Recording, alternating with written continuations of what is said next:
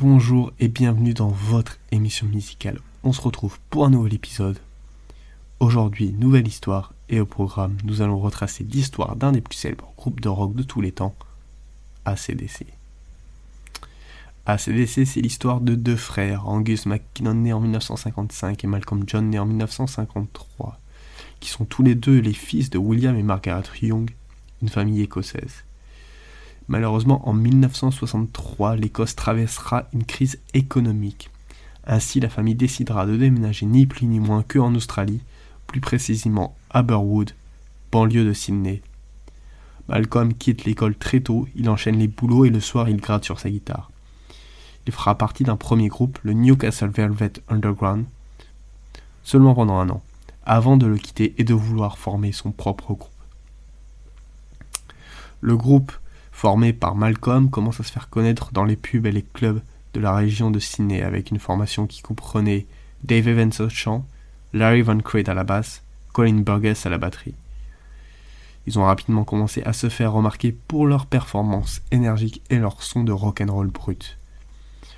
Le nom du groupe vient de leur sotte, Margaret, en regardant l'inscription sur un aspirateur, ACDC, signifiant en anglais courant continu, courant alternatif. Le groupe sortira son premier single en avril 1974. Il s'agira de Can I Sit Next to You Girl. Mais le chanteur Dave Evans sera vite écarté, jugé inapte pour le groupe par Angus. Il sera remplacé par Bon Scott, qui lui aussi est un émigré venu d'Écosse.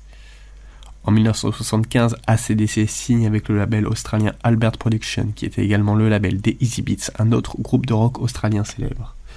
Leur premier album, High Voltage, est sorti la même année et a été un succès immédiat en Australie avec des tubes tels que It's a Long Way to the Top, If You Wanna Rock and Roll et TNT.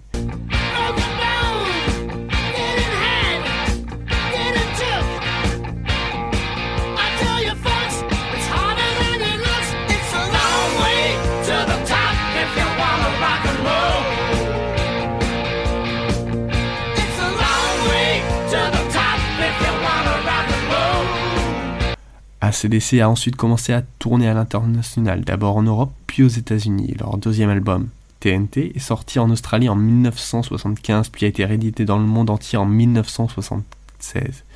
Album composé de blues lent mais aussi qui fera passer la réputation des paroles à double sens du chanteur Bon Scott. Les concerts et les contrats d'ACDC se poursuivent alors qu'ils remplissent les salles et que les fans chantent leurs derniers albums.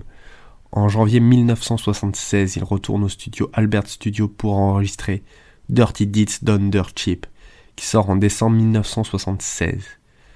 En avril, ils entameront une tournée en Europe et au Royaume-Uni et séduisent le public par leur son et leur attitude. Leur succès a conduit à la sortie de High Voltage en Europe, suivi par Led Zeppelin Rock en février 1977. Ils continueront à tourner au Royaume-Uni et en Europe jusqu'à juin 1977, où ils feront une tournée en Amérique du Nord de juillet à décembre. Au cours de cette tournée, Angus découvre une guitare sans câble fonctionnant avec un petit émetteur fixé à la courroie. Bon Scott racontera plus tard C'était incroyable. Angus avait un large sourire et c'était comme si une multitude de pensées malignes traversait son esprit, imaginant les dégâts qu'il pouvait causer avec cette petite et maléfique invention. Ils enregistreront un concert live à New York en décembre 1977, qui sortira plus tard sous le titre Live from Atlantic Studio.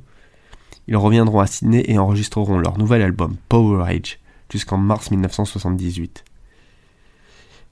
Ils continueront des tournées au Royaume-Uni et aux États-Unis pendant 5 mois, dont leur popularité a considérablement augmenté. Le succès du groupe conduit à la sortie de leur premier album live, If You Want Blood, You've Got It, en octobre 1978.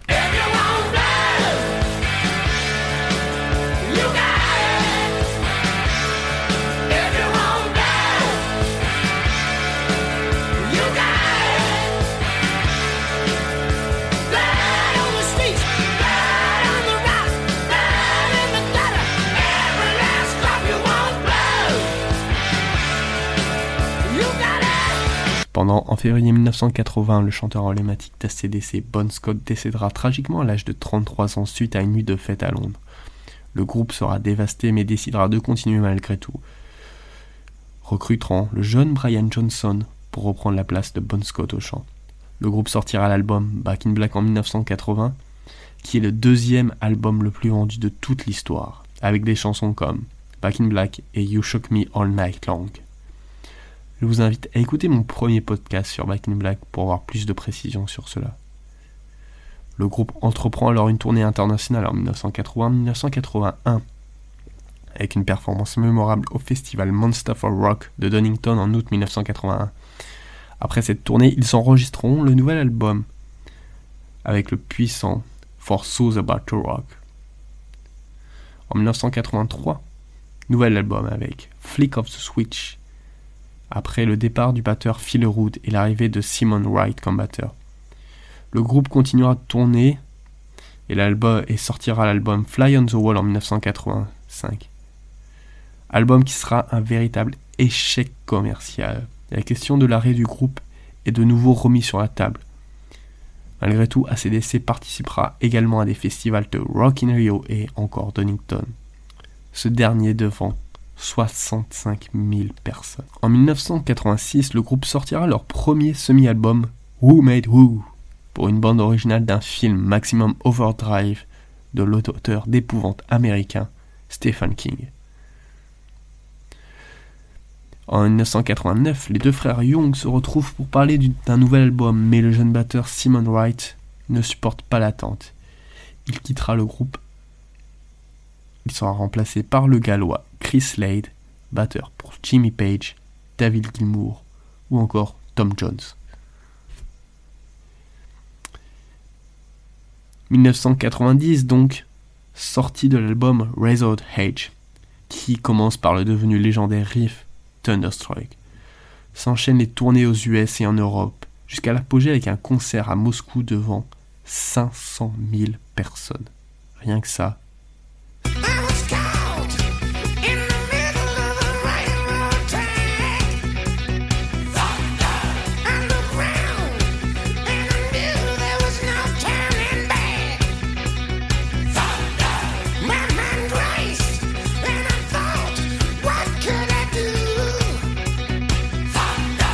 c'est le retour d'ACDC au plus haut niveau après la chute avec leur album Flick of the Witch.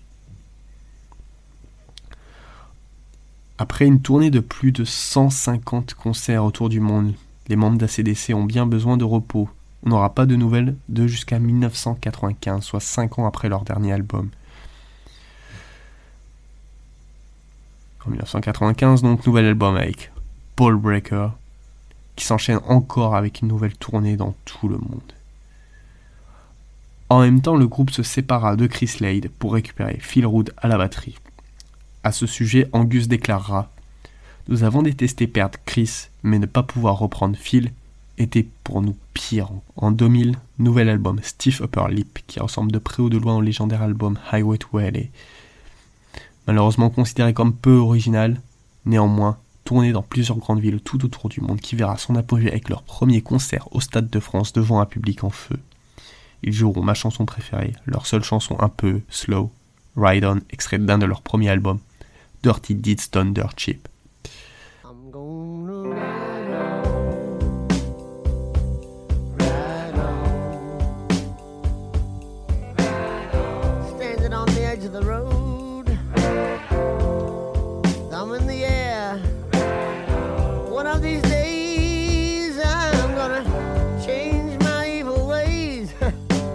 Presque 40 ans après leur début sur scène, ils seront introduits au Rock and Roll Hall of Fame par le chanteur Steven Taylor d'Aerosmith. Récompense méritée après tant d'albums et de concerts devenus légendaires. De villes font même renommer leur rue à l'effigie du groupe, Madrid est signé avec des rues ACDC. Après, on devra attendre 8 ans avant le nouvel album, en 2008, Black Ice.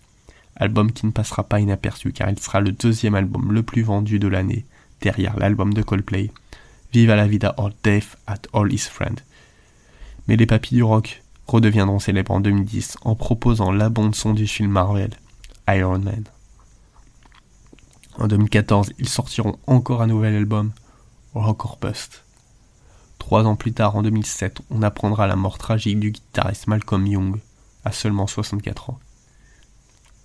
Enfin, plus récemment, en 2020, ils sortiront un nouvel album, Power Up, qui ne montre pas grand chose d'original.